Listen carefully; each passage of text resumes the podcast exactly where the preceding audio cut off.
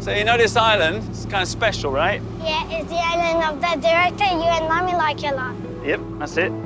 Chris e Tony são um casal de realizadores norte-americanos que decidem passar uns dias de férias numa ilha do Mar Báltico, a ilha de Bergman, como é conhecida por ter sido lá que viveu o cineasta Ingmar Bergman e que serviu de pano de fundo para alguns dos seus filmes. A realizadora francesa Mia Hansen Love escreveu e realizou este drama que tem justamente como título A Ilha de Bergman. O filme ne prétend pas être bergmanien, même si le film se réfère à Bergman. Não pretendo que seja uma história ao estilo de Bergman, apesar do filme ter referências dele.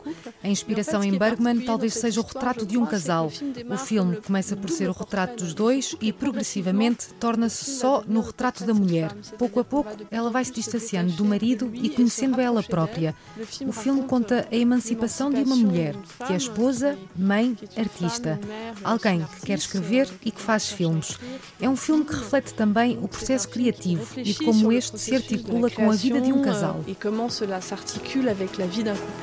A ideia de fazer este filme surgiu quando Mia Hansen Love viu um catálogo sobre a ilha de Faro, na Suécia, e os bens de Bergman que viriam a ser leiloados depois da morte do cineasta. Je crois que ça, ça a été vraiment sorte Foi para mim o elemento que desencadeou realizar o filme, ver as imagens da ilha.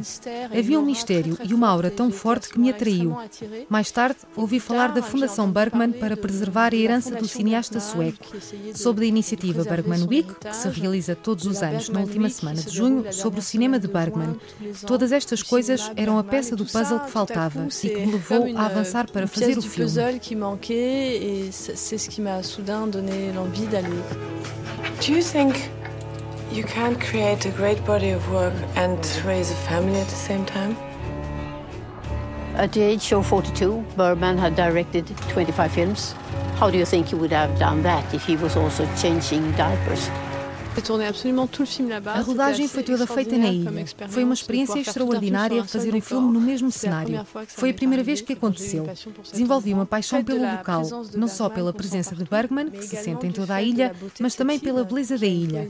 Tem uma poesia e uma delicadeza a que sou muito sensível. Para mim, é uma espécie de paraíso de cineastas. Conheci lá um estudante sueco de cinema que me mostrou a ilha, tal como a personagem faz no filme. Aliás, é ele que representa esse papel no filme. Euh, a Ilha de Bergman, de Mia Hansen Love, foi um dos filmes nomeados para a Palma de Ouro da mais recente edição do Festival de Cannes e já pode ser visto nas salas de cinema portuguesas.